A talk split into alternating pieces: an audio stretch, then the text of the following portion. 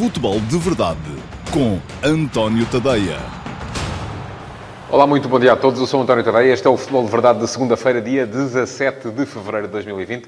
Uma emissão que vai estar cheia, porque além do futebol, quero falar-vos também do caso Marega, do caso de racismo, eh, que eh, está a motivar reações um pouco de toda a gente e está toda a gente a falar disso. Portanto, é o assunto do momento em termos de futebol em Portugal. Não quero deixar de falar aqui do futebol jogado, porque ele foi uh, também particularmente interessante neste fim de semana, mas uh, quero reservar uma boa parte da emissão de hoje para falar também, então, desse, dessa situação que se passou ontem no Vitória Sport Clube Futebol Porto. Uh, aliás, basta irem ao meu site, ao antoniotadeia.com, para verem que já lá há escritos sobre, sobre esse tema. Mas, para já, tenho que vos recordar que podem deixar perguntas, podem ir às caixas de comentários, quer estejam a ver esta emissão no Facebook, no Instagram ou no YouTube, podem ir às caixas de comentários e deixar perguntas para que eu lhes possa responder depois no final deste Futebol de Verdade. A coisa funciona assim, enquanto eu estou aqui a falar, e geralmente é entre uma meio-dia e meia e uma meio-dia e 45, meio-dia e 50, eh, no Futebol de Verdade, vocês podem deixar as tais perguntas eh, nas caixas de comentários e depois, perto das 13 horas, no meu site, no haverá uma emissão de Q&A, perguntas e respostas, onde eu vou responder às perguntas que tiverem sido deixadas durante os diretos. Não tem que ser sobre aquilo de que eu vou falar aqui hoje, tem que ser sobre futebol, como é evidente, para que eu possa, no final, então, satisfazer a vossa curiosidade. E então, vamos em frente para eh, a emissão de hoje do Futebol de Verdade e começando com o futebol jogado, porque uh, houve uma jornada particularmente importante e interessante na Liga. Havia jogos entre muitas das equipas que estavam no topo da tabela. Benfica recebia o Sporting Clube Braga, o Sporting visitava o Rio Ave e o Futebol Clube Porto visitava o uh, Vitória Sport Clube. Portanto, só logo aí uh, havia um, três confrontos entre seis dos oito primeiros classificados da, da classificação e isso, naturalmente, uh, fazia com que houvesse muita curiosidade relativamente ao que podia vir a passar-se em campo. E o que se passou foi a derrota do Benfica frente ao Sporting Clube Braga, ou se quiserem a vitória do Sporting Clube Braga na luz, mas neste caso o que importa mesmo mais é a derrota do Benfica. Porquê? Porque o Porto, tendo ganho em Guimarães ao Vitória, acabou por se aproximar e está agora a apenas um ponto de distância do líder. Portanto, aqueles sete pontos que pareciam uma distância quase inatingível, inalcançável, reduziram-se a um ponto em duas jornadas e isto significa também que o Benfica perdeu o direito ao erro e que o Futebol Porto está em cima dos encarnados, uh, ali a pressionar, até porque tem vantagem no confronto direto. Portanto, uh, vamos ter liga ao rubro uh, a ferver durante as próximas semanas e se calhar mesmo até ao final, veremos. Há uma última jornada particularmente imponente, eu já falei aqui disso, mas uh, volto a recordar, há um Benfica Sporting e há um uh, Sporting Clube Braga Flóculo do Porto. Se as equipas chegarem lá separadas por esta distância, vamos ter uma última jornada perfeitamente de, de, de, de imprópria para cardíacos, como costuma dizer-se, num dos clichês mais uh, conhecidos do futebol. Quanto aos jogos, um, começando pelo Benfica Sporting Clube Braga, aquilo que uh, vi foi um Benfica até forte de início. O Benfica conseguiu uh, condicionar bem o início de construção do Braga a 3 uh, eh, no início da partida, pressionando. teve uns primeiros 25, 30 minutos de superioridade, onde podia de facto ter feito golos. aquilo que geralmente é regra nesta equipa do Benfica foi exceção no jogo deste fim de semana. O Benfica costuma marcar produzindo até pouco futebol, geralmente marca mais do que o futebol que produz e coloca-se em vantagem, às vezes antes de o justificar. Desta vez não foi isso. Teve ocasiões para se colocar em vantagem, desperdiçou-as e eu recordo, nomeadamente, uma situação de Rafa na cara do guarda-redes em que a bola sai ligeiramente ao lado do poste esquerdo da baliza uh, bracarense mas depois o Benfica acaba por sofrer um golo, eh, mesmo na ponta final da primeira parte, num pontapé de canto, mais um golo sofrido pelo Benfica no lance de bola parada. Um, pontapé de canto com Palhinha a aparecer precisamente entre os dois centrais, atrás de Rubem Dias, à frente de Ferro. O espaço estava largo. E aqui, atenção, eu uh, sempre o disse e volto a dizer, nas, nas bolas paradas, a responsabilidade não é dos centrais. A responsabilidade é dos jogadores que têm, eh, sobretudo numa equipa que defende zona nas bolas paradas, como é o caso do Benfica, dos jogadores que têm aquela zona. E, por acaso, o gol aparece precisamente na zona entre os dois centrais. Portanto, ali há a responsabilidade dos dois, mais até de Ferro, que é quem tem de acompanhar o jogador que entra no espaço, do que do Rubem Dias, que não pode adivinhar aquilo que está a acontecer nas suas costas. Portanto, Braga em vantagem, Uh, o Benfica veio para a segunda parte uh, mais ofensivo, mas sem capacidade para uh, tomar boas decisões em zonas de criação e isso significou, até porque depois Bruno Lage voltou a repetir aquilo que foi a estratégia do jogo no Dragão contra o Foco do Porto, colocar muita gente na frente. Um, foi um bocadinho até a repetição daquilo que, era, que eram as substituições prediletas de Rui Vitória, pouco antes de, de de acabar por ceder o seu lugar a Bruno Lage, eh, o Benfica voltou a acabar com três pontas de lança em campo, que é uma situação que não é normal, mas sem grande capacidade para fazer chegar lá a bola eh, em condições jogáveis, e daí que o Sporting Clube Braga tenha terminado a partida até de forma algo confortável, sem ser sujeito a grandes problemas do ponto de vista defensivo, e isso significou uh, que o Braga acabou por uh, sair uh, da luz com uma vitória. Mais uma vez, excelente resultado para a equipa agora liderada por Ruben Amorim, que, enfim, vamos lá ver, neste pequeno período em que está à frente da equipa, já ganhou duas vezes ao Futebol Porto, uma delas no Dragão, ganhou duas vezes ao Sporting e agora ganhou ao Benfica no Estádio da Luz. Portanto, ehm, é caso para se começar um bocadinho a levar a sério aquilo que Rubem Amorim está a fazer na equipa do Sporting Clube Braga. Já vai demasiado longe para poder uh, sonhar com a possibilidade de lutar pelo título, mas uh, a luta pelo terceiro lugar está neste momento a ocupá-lo e o Sporting Clube Braga, se continuar a jogar e a fazer os resultados que tem feito até aqui, tem de ser considerado favorito para lá chegar. Até porque, e com isto faço a transição para o segundo jogo entre grandes neste fim de semana, o Sporting parece estar a, a jogar menos a cada semana que passa. Foi isso. O próprio Jorge Silas reconheceu no final do jogo de Vila do Conde contra o Rio Ave que esta terá sido a pior exibição do Sporting eh, desde que ele está à frente da equipa. E olhem que houve uh, ali muitos outros jogos em que ele podia uh, considerar para, para este top. Recordo o jogo em Alverca, recordo o jogo em Lindes, até o jogo em casa contra o Lask Lindes, que o Sporting ganhou, mas fez uma exibição absolutamente catastrófica.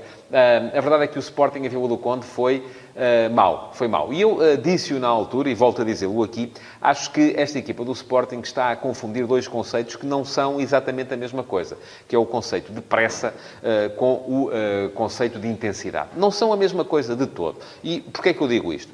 Aqui há tempos, eh, quando chegou à equipa do Sporting, Silas eh, chegou a queixar-se de que a equipa hum, tinha demasiada pressa a fazer as coisas. E aquilo que Silas queria dizer com isto era que a equipa precipitava fases de jogo e, uh, se calhar, entrava, tinha demasiada pressa em entrar, uh, fazer a bola entrar na segunda fase da organização e depois em zonas de criação, que não construía decentemente desde trás. Ora, aquilo que os jogadores parecem ter percebido é que estavam a fazer as coisas demasiado depressa. E então começaram a fazê-las mais devagar. E aquilo que se vê o Sporting fazer neste momento, uh, sobretudo uh, desde que perdeu o Bruno Fernandes, que ainda assim dava alguma qualidade em qualquer das fases do jogo em que entrava, é a equipa a trocar a bola demasiado devagar. e aqui a questão não era tanto trocar a bola depressa ou devagar, era saltar fases do jogo, era precipitar a passagem à fase seguinte do jogo. Era esse o problema. O Sporting agora está Uh, parece estático na primeira fase da organização. A bola vai passando de jogador para jogador, mas com uma velocidade tão uh, baixa uh, que não cria qualquer tipo de desequilíbrios no adversário. E isso foi o que se viu neste, neste jogo contra o Rio Ave. Um Sporting sem capacidade para, para se organizar defensivamente, com muito pouca gente a mexer-se à frente da linha da bola. E isto o que é que significa? Que se, quem está à frente da linha da bola não se mexe, se não dá linhas de passe a quem tem a bola, então quem tem a bola obviamente, não tem maneira de fazer as coisas mais depressa. E o Sporting aí o que perde não é... Hum, o problema aí não é falta de pressa, é mesmo falta de intensidade, é mesmo falta de velocidade na forma como se fazem as coisas. E o Sporting foi absolutamente inofensivo do ponto de vista atacante. É claro que é preciso reconhecer aqui outra coisa. Eh, para este jogo, além de já não ter Bruno Fernandes, e isso não vai voltar a ter, o Sporting também não tinha Mathieu, que é um jogador que dá uh, qualidade na primeira fase da organização da equipa, não tinha a Cunha, que é outro dos jogadores de qualidade da equipe do plantel do Sporting, e não tinha Vieto. Se olharmos para o plantel do Sporting e se pedir, seja a quem for, que escolha quatro ou cinco jogadores de qualidade indiscutível dentro deste plantel, uh, seguramente que uh, uh, Mathieu, Acunha e Vieto estão no lote. Portanto, era um Sporting que à partida estava muito depauperado e que assim se viu uh, completamente subjugado pelo Rio Ave. Até pela forma como o Rio Ave marcou uh, logo no, praticamente no primeiro lance do jogo, colocou-se em vantagem, e eu acho que se criou ali na equipa de Carlos Carvalhal até uma ideia de facilidade extraordinária, que o segundo gol acabaria por chegar uh, e que por isso mesmo a equipa não terá forçado o suficiente. E aquilo que se viu foi um Rio Ave a jogar devagar também, um Sporting uh, a não ser capaz de sacudir o jogo e um 1 a 0 a arrastar-se até ao momento em que, já reduzido a 10 jogadores, por expulsão de Coates, o Sporting conseguiu um penalti que lhe caiu do céu aos trambolhões. Foi justo, existiu, houve falta uh, de Borevkovic sobre Bolazzi, uh, mas uh, o Sporting não tinha feito rigorosamente nada para justificar o empate que, com que chegou ao final dos 90 minutos.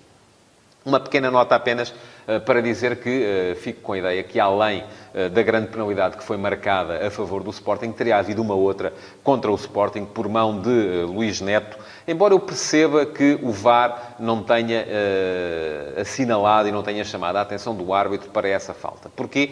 Porque mesmo nas imagens é ligeiramente duvidoso. Não se percebe muito bem, não é absolutamente claro que a bola tenha ido ao braço ou uh, às costas. E daí que o VAR tenha tido cuidado e não tenha chamado a atenção do árbitro principal. Prevaleceu, mais uma vez, a opinião do árbitro principal. Para mim, é mão. Para mim, era penalti. Mas uh, o árbitro, na primeira análise do lance, achou que não e o VAR, não tendo certezas absolutas, cumpriu o protocolo e não chamou a atenção do árbitro.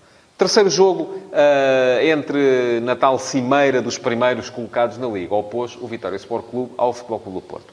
E foi um jogo também ele marcado pela forma como o Futebol Clube do Porto chegou cedo ao golo. Um lance de infelicidade do guarda-redes uh, Douglas, uh, que depois de ver a bola bater no poste eh, na barra, mais eh, concretamente após o remate de Sérgio Oliveira, viu a bater-lhe também no seu corpo e ir para dentro eh, da baliza. Autogolo, do meu ponto de vista, e foi isso também que foi atribuído pela Liga. Porquê? Porque, e aqui a melhor maneira de julgar a situação é, vamos retirar de lá o jogador da equipa que está a defender, neste caso o guarda-redes. Seria golo? Não. A bola bateu na barra e ressaltou para fora. Se não estivesse lá o guarda-redes, a bola não voltaria para as redes e, portanto, tem que ser considerado mesmo autogolo de Douglas. Depois, o que é que vimos? Vimos um Vitória forte, um Vitória a meter uma grande intensidade no jogo, sobretudo no jogo ofensivo, a ser capaz de criar desequilíbrios pelos corredores laterais eh, e aqui, sobretudo, do lado esquerdo, eh, eh, onde me parece que Corona estava demasiado exposto, e a ser capaz de chegar ao, com justiça ao golo do empate. O Futebol Porto depois acabou por marcar um segundo golo, por Marega, no lance em que a bola é colocada na profundidade, uma especialidade de Marega, Marega a ganhar em velocidade a Frederico Venâncio ia ser capaz de picar a bola sobre Douglas para fazer o 2 a 1 para o Porto. Acontece que o jogo acabou pouco depois uh, deste, desta situação. Viu-se logo ali, no momento do gol, a forma como o Marega festejou, uh, que ele estaria uh, instável do ponto de vista psicológico, muito fruto daquilo que estava a ouvir, segundo dizem os responsáveis do Futebol do Porto, desde a altura do aquecimento, insultos racistas em direção do avançado maliano do Futebol do Porto. É lamentável que isto ainda aconteça, e a verdade é que acontece, e acontece por todo o lado. É, era sobre isto que queria falar-vos ainda na ponta final deste futebol de verdade. Marega tomou uma decisão que foi ali um misto de emoção com coragem. Eu acredito que se o jogador estivesse mais frio, teria continuado a aguentar aquilo que ninguém tem de ouvir. Aquilo que ninguém tem de aguentar. É importante que isto fique bem claro. Ninguém tem de aguentar insultos, sejam eles racistas, sejam eles fruto de sentimentos homofóbicos, sejam eles, sejam que insultos forem. Ninguém tem de os aguentar. Se, agora também acho que se Marega estivesse mais frio, se calhar teria continuado a aguentar, como já aguentou muitas vezes na vida e como já aguentaram muitos uh, antes dele também. Acontece que aqui houve o tal misto de coragem com emoção. E a emoção aqui serviu para que Marega tivesse a coragem de fazer aquilo que está certo. E aquilo que está certo é saltar fora. É dizer, eu assim não jogo mais. Foi embora, fez aquilo que achou que tinha de fazer e uh, o que eu acho lamentável também é que num momento como estes, em que hum, toda a gente devia estar do lado certo da história, e o lado certo da história aqui é condenar os racistas. É preciso ter isso bem claro. Uh, haja muita gente que se entretém em uh, uh, jogos florais a dizer mas quando foi o tipo do clube tal, ninguém se indignou. E quando os insultos vieram da claque do clube tal, também ninguém se indignou. E eu tenho para dizer-vos o seguinte. Eu estou nas tintas para quem é o clube do jogador que foi insultado ou para qual é o clube do, dos adeptos que insultaram. Isto não é tolerável não pode acontecer no ano 2020 num país civilizado e num Estado de Direito como é Portugal. Agora, o que é que deve acontecer numa situação como estas? Do meu ponto de vista, enfim, já vi muita gente a criticar, aliás, o próprio Marega, e aí acho que, com toda a indignação que tem, acho que se excedeu nas críticas que fez ao árbitro, porque já vi muita gente revoltar-se contra Luís Godinho, porque achava que Luís Godinho devia ter interrompido o jogo. Mas aí também digo, achar que Luís, e, e provavelmente uh, devia tê-lo feito, e se tivesse tido a coragem de o ter feito, uh, também seria ele um dos heróis desta história. Acontece que Luís Godinho aqui portou-se um bocadinho como todos os jogadores negros que foram insultados e não fizeram o que fez Marega. Acabou por uh, tolerar, acabou por deixar as coisas seguirem mais um bocadinho. Não devia tê-lo feito, não, devia ter interrompido. Ele está protegido pela lei para, para o fazer. Mas portou-se como se portaram todos os árbitros antes dele, que também não o fizeram. Porquê? Porque isto é uma situação que, por mais incorreta que seja, e é, todos nós já nos habituámos a ouvi-la e a, a experimentá-la quando estamos num estádio de futebol. É lamentável que assim seja, mas esta é a verdade. E às vezes é preciso, de facto, alguém ter a coragem de ser, e eu já fiz esta comparação uh, hoje de manhã no Bom Dia na RTP e voltei a fazê-lo há pouco, eh, em resposta a alguns dos comentários que eh, surgiram ao meu texto, ao último passo de hoje de manhã, é preciso alguém ter a coragem de ser um bocadinho a Rosa Parks desta, desta situação. E porquê é que falo em Rosa Parks? Por uma razão muito simples. Antes de, em 1955, eh, Rosa Parks, no estado do Alabama, na cidade de Montgomery, ter sido obrigada a ceder o seu lugar num autocarro a um indivíduo branco que tinha acabado de entrar, porque era a lei que dizia isso. Parece mentira, mas é verdade. A lei dizia isso. Um, e antes dela, dela se ter recusado a fazê-lo, sendo por isso detida, muitas outras mulheres e homens negros tinham sido forçados a fazer isso. A diferença é que não se revoltaram e acataram aquilo que era uma, um absurdo total, mas que estava consagrado na lei. Rosa Parks recusou-se a fazê-lo. E ao recusar-se a fazê-lo, criou ali um precedente e criou uma onda que depois uh, foi muito bem aproveitada para acabar com uma lei que não fazia sentido rigorosamente nenhum. E acabar com a segregação, ou pelo menos dar passos no sentido de acabar com a segregação, porque infelizmente ela continuou e há de continuar. Aquilo que Marega fez foi o primeiro em Portugal a dizer eu assim não jogo mais. Já houve mais gente insultada? Claro que houve. E ainda hoje me uh, tentaram esfregar na cara o que se passou em Guimarães também com Nelson Semedo. E é lamentável que se tenha passado com Nelson Semedo. A questão é que Nelson Semedo, na altura, não se recusou, não foi embora. Porquê? Porque aguentou. Não é um profissional menos digno por causa disso. Uh, não é um homem menos digno por causa disso. Aguentou, resolveu, escolheu aguentar. A diferença é que não se tornou um ícone desta, desta luta, que é uma luta justa e da qual Marega vai, à qual Marega vai ficar ah, ah, naturalmente ah, associado por muito tempo, que, que, que até ela ser vencida como tem de ser vencida. Portanto, retenham uma coisa. Pegar neste caso de Marega para fazer aqui a contabilidade de se o clube X insultou mais, se os jogadores do clube Y foram mais insultados ou não, é lamentável. Não quero saber disso para nada. Não quero que me venham com conversas dessas a dizer que se fosse o clube tal não dizias isto. Tens que ser coerente. Eu sou coerente. Eu sou sempre e sempre serei contra qualquer ato racista. Agora, é preciso também ter a capacidade para, para uh, realçar aquilo que fez Marega. E Marega foi o primeiro, de facto, a sair, a ir embora. É porque é emotivo? É porque é instável? Ainda bem. Ainda bem porque era preciso alguém fazer isto. O que é que vai acontecer a seguir? Bom, a lei, uh, o que diz, uh, as regras, o que dizem, uh, tanto quanto sei, é que o clube prevaricador, neste caso, terá de pagar o Vitória Sport Clube pelos atos dos seus adeptos, pode ser primeiro multado e depois, se houver reincidência, pode até ser condenado a fazer jogos à porta fechada. Vou já dizer, acho mal. Acho mal porque acho que um clube não tem capacidade para uh, controlar as dezenas de milhares de adeptos que tem. E, volto a dizê-lo, atrasados mentais há em todos os clubes, não é só no Vitória. Há no Vitória, há no Benfica, há no Porto, há no Sporting, há no Braga, há em todos. infelizmente, há muita gente que não é capaz de ser digna daquilo que é ser humano. E, e, e isto significa que, do meu ponto de vista, quem devia ser castigado, obviamente, são os prevaricadores a título individual. São eles que têm que ser identificados, são eles que têm que ser proibidos de entrar num estádio de futebol, são eles que têm de ser forçados a fazer serviço cívico, porque era isso que fazia todo o sentido neste momento. Um, Dizem-me que, eventualmente, isso não será possível e que pode gerar-se aqui uma espécie de sentimento nas pessoas em que, porque sabem que o clube do seu coração pode vir a ser prejudicado, poderão abster-se de determinado tipo de comportamentos. Até porque, vamos lá ver, eu já o escrevi hoje, eu acho que muitas vezes nestas coisas uh, os gritos a imitar macacos para dentro de campo uh, são, obviamente, atos racistas, mas as pessoas nem pensam naquilo que estão a fazer. O que estão a pensar é em defender o clube do seu coração e a tentar prejudicar o jogador do clube adversário. É lamentável que assim seja, mas é isso que é verdade. Porque estas mesmas pessoas, eu não acredito que sejam racistas convictos. Não acredito que depois por exemplo, terão indivíduos negros a jogar nas suas equipas e com esses já está tudo bem. Obviamente já não vão imitar os tais gritos quando são os jogadores da sua equipa que estão em campo. E isto, eh, enfim, também é uma incoerência, mas eh, acaba por ser eh, uma espécie, eu não vou dizer uma desculpabilização, porque nada desculpa aquilo que foi feito, mas acaba por ser uma espécie de trans, transforma as, tra, transporta as coisas do, do, âmbito do racismo para o âmbito da clubite. E a clubite, de facto, é um problema no desporto em Portugal. Eu vou terminar só a, a, a, dizer uma coisa que já escrevi hoje de manhã. Imaginem que ontem Luís Godinho tinha interrompido o jogo. Hoje, seguramente teríamos guerra de comunicados.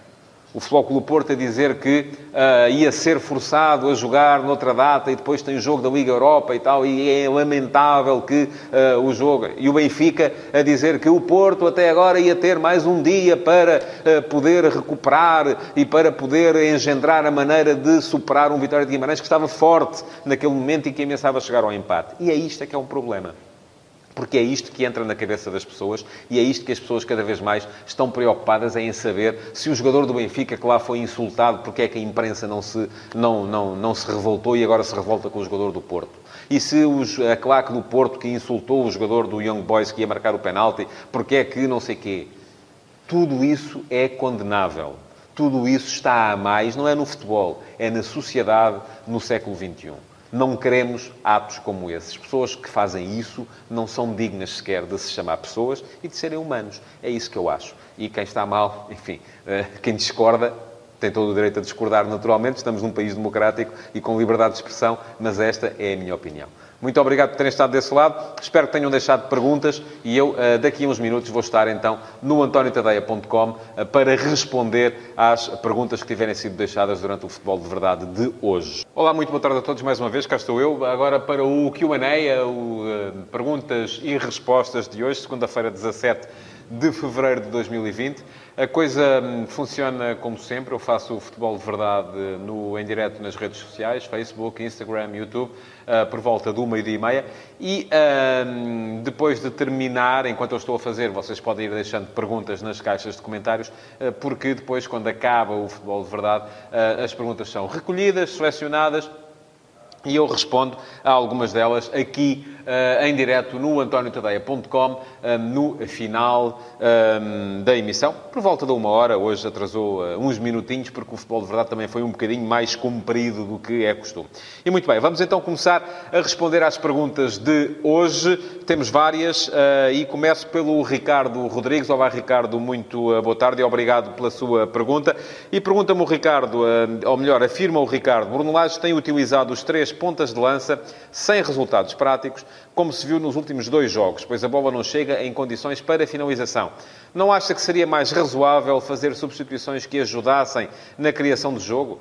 Porque mais importante do que a bola chegar à frente é a forma como ela lá chega. Acho, e já o disse. Mas também tenho uma coisa para dizer uh, em defesa daquilo que, é tem sido o comportamento de Bruno Lage nos últimos dois jogos. É que se calhar a bola entrar, o treinador teria acertado em cheio, porque uh, teria reforçado o peso na área teria conseguido fazer golos em função disso mesmo. Não calhou. Eu também acho que é mais improvável que calhe com esta estratégia do que com outra. Concordo consigo, Ricardo, quando me diz que mais importante do que reforçar e meter gente na frente é uh, assegurar que a bola lá chega em melhores condições e aquilo foi, foi exatamente o contrário disso que o Benfica fez, tanto no jogo do Dragão contra o Futebol Clube Porto, como agora na ponta final também do jogo em casa contra o Sporting Clube Braga. Era muito raro uh, para Bruno Lage recorrer a este tipo de estratagema e se formos a ver, até na generalidade das situações, Lage ia com um ponta de lança para o jogo, uh, porque esta época passou a usar uh, um ponta de lança e um segundo avançado mais móvel, fosse ele Chiquinho, fosse ele agora o, o, o, Rafa nos últimos jogos, mas era muito raro até ele levar o terceiro ponta de lança para o banco, porque geralmente ia com um para o jogo e ficava com outro no banco, razão pela qual Raul de Tomás muitas vezes foi relegado até para a bancada. Neste momento, não só leva os dois para o banco, como até mete os dois a jogar. Enfim, terá a ver seguramente com alguma coisa que a equipa está a treinar. Uh, os treinos nós não os vemos e por isso não podemos responder em toda a propriedade. Segunda pergunta de hoje vai para o Simão Rochinola. Olá, Simão, e uh, bom dia. Obrigado pela sua pergunta também. Qual é a sua opinião sobre o castigo imposto pela UEFA ao Manchester City? O fair play financeiro prejudica os clubes mais poderosos financeiramente em benefício dos clubes menos uh, endinheirados?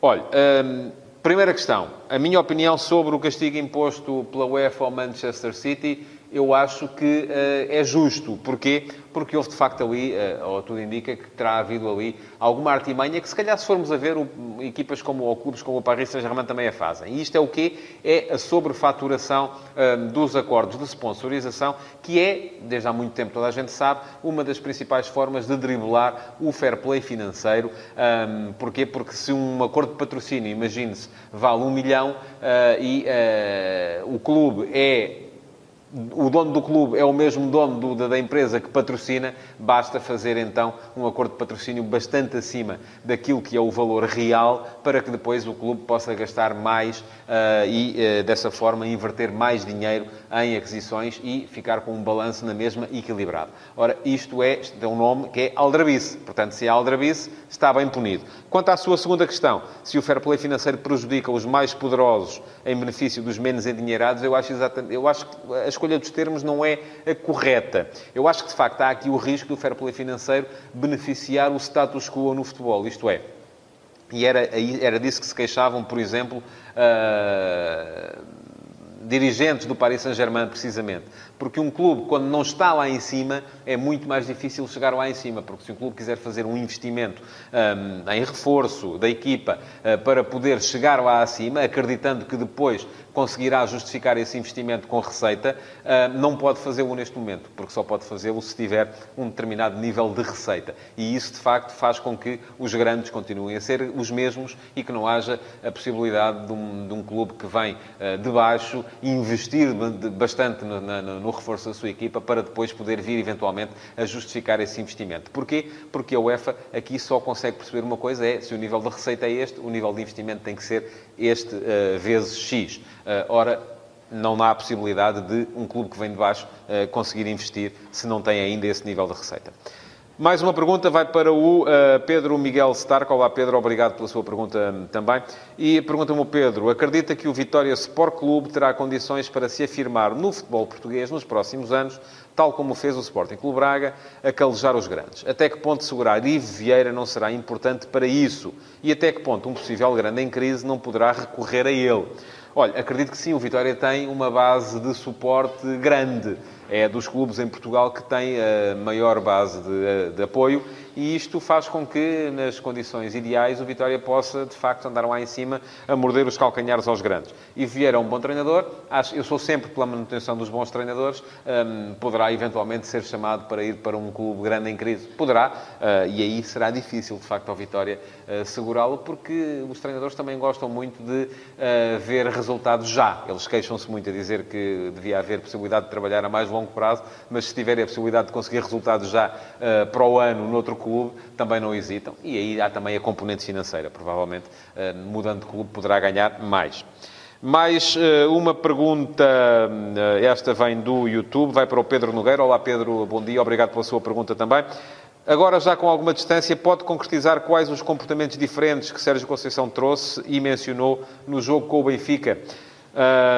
Teria de ir outra vez olhar para o jogo, mas eu tenho uma vaga ideia de que a diferença relativamente ao jogo da primeira volta teve a ver, para já, com o comportamento do duplo pivô, uh, os dois médios do Benfica no jogo da primeira volta, Danilo e Uribe, e agora Uribe e Sérgio Oliveira, um deles apareceu muito mais uh, em zonas de finalização, que foi o caso do Sérgio Oliveira. Sérgio Oliveira traz ao meio campo do Porto uma dinâmica diferente, porque surge muito mais na frente. Depois, do ponto de vista defensivo, eh, tenho a ideia de, no jogo da luz, os três médios do Porto, eh, que estavam à frente do Danilo, aliás, no jogo da luz, o Porto funcionou muito em 1 mais 3 e agora uh, uh, funcionou em 1 mais 2 mais 1. Um, mas os, os, os, três médios do Benfica, do Fogo do Porto, na altura, no jogo da luz, fecharam muito por dentro, basculando para o lado onde o Benfica tinha a bola, tentando roubar o espaço interior e desta vez acho que houve mais capacidade de alargar, pedindo aos laterais que entrassem mais por dentro. Mas é como lhe digo, teria de uh, voltar a olhar para o jogo, para, uh, para os jogos, para os dois jogos, para identificar as tais alterações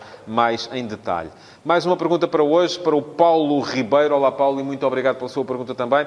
Levando em consideração a relação tensa entre a SAD do Belenenses e o clube, como encara as relações entre clubes e SADs?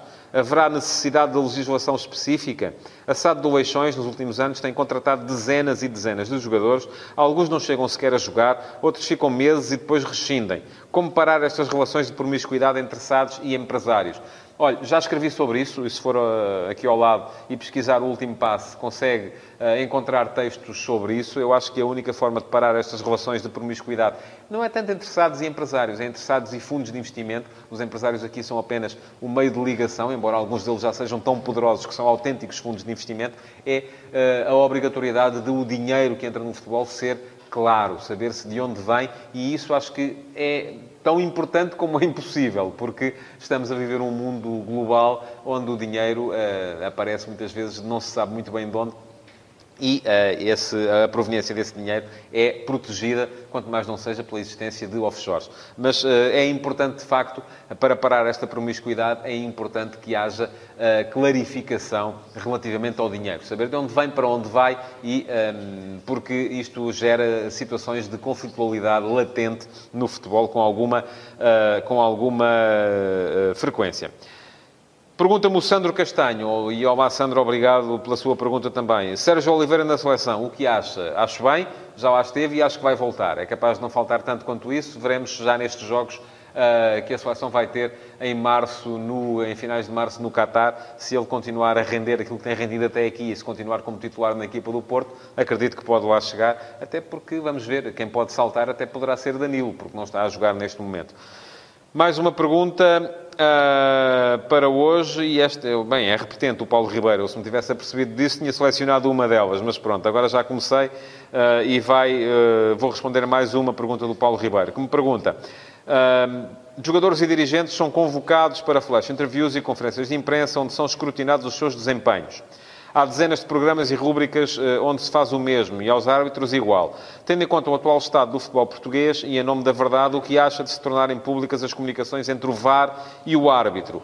E estes, no final de cada jogo, participarem nas conferências de imprensa lado a lado com os treinadores. Olha, acho muito bem e, aliás, já o disse e já o escrevi várias vezes. Eu sou adepto uh, de rugby e no rugby as comunicações entre o TMO, o Television Match Officer, e o árbitro de campo são públicas, não só nas transmissões televisivas, como também no sistema sonoro dos estádios, ou inclusive nos estádios são oferecidos uh, transistores para que as pessoas na bancada possam ouvir esse tipo de comunicações. Acho que clarificaria tudo muito mais e seria tudo muito mais simples e melhor, do meu ponto de vista. Henrique Silva. Olá, Henrique. Bom dia, obrigado pela sua uh, pergunta. Uh, acha que a situação do Marega, o plantel do Porto ganha união, laços, o sentimento que vai gerar foco, concentração para concretizar um restante campeonato a um nível exibicional superior ao que já foi realizado até à data? Falo nisto porque há padrões motores novos e, acima de tudo, a situação do Marega é motivo de polémica para tanto cartaz na comunicação social. Gostei da sua contribuição sobre a situação do Rubem Amorim, ter uma consideração excepcional, que claramente está a tirar o máximo rendimento à equipa, que tem à sua disposição, mas o que me deixa a pensar que salto poderá ele dar no futuro. Já são duas perguntas, uh, Henrique.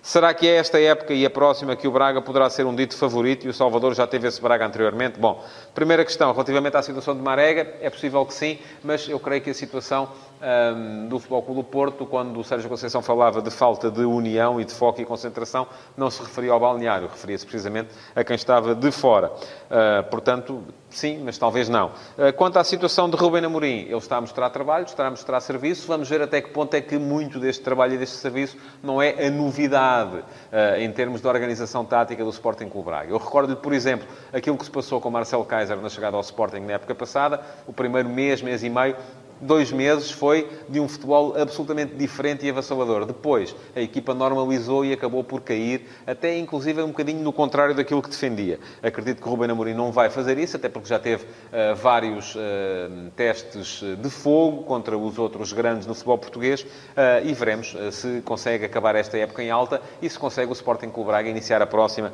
em alta também. Mais uma pergunta e sobram ainda três. Rui Souza. Olá, Rui. Obrigado pela pergunta também.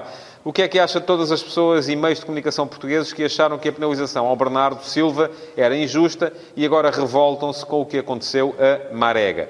Uh, pois, o meu lado é sempre o mesmo. Eu, na altura, achei que a punição... Embora eu tenha achado e tenha escrito que a punição a Bernardo Silva não foi... Ou melhor, que Bernardo Silva não é um tipo racista não acredito nisso. Acho que aquilo foi uma brincadeira inocente entre amigos, mas a partir do momento em que foi uh, postada no Twitter para centenas de milhares de seguidores, ele tinha de ser punido como foi. Uh, e, portanto, o meu lado é sempre o mesmo, é o de estar uh, contra os atos racistas ou os atos que possam ser aproveitados por racistas. Eu acho que o de Bernardo Silva entra nesta categoria. Bernardo não é racista, mas aquilo que ele fez, a brincadeira que ele fez, pôde vir a ser aproveitada por indivíduos que o são. E, portanto, ele foi punido, tal como sou agora, a favor da punição dos indivíduos que uh, gritaram uh, os tais insultos racistas para Marega. Não sei se há alguém que esteja, tenha estado de um lado e agora esteja do outro, até acho que não, porque nestas coisas aquilo em que eu acredito é que as pessoas se movem muito a clubite. E na altura, quem foi contra a punição de Bernardo Silva foram muito os uh, adeptos mais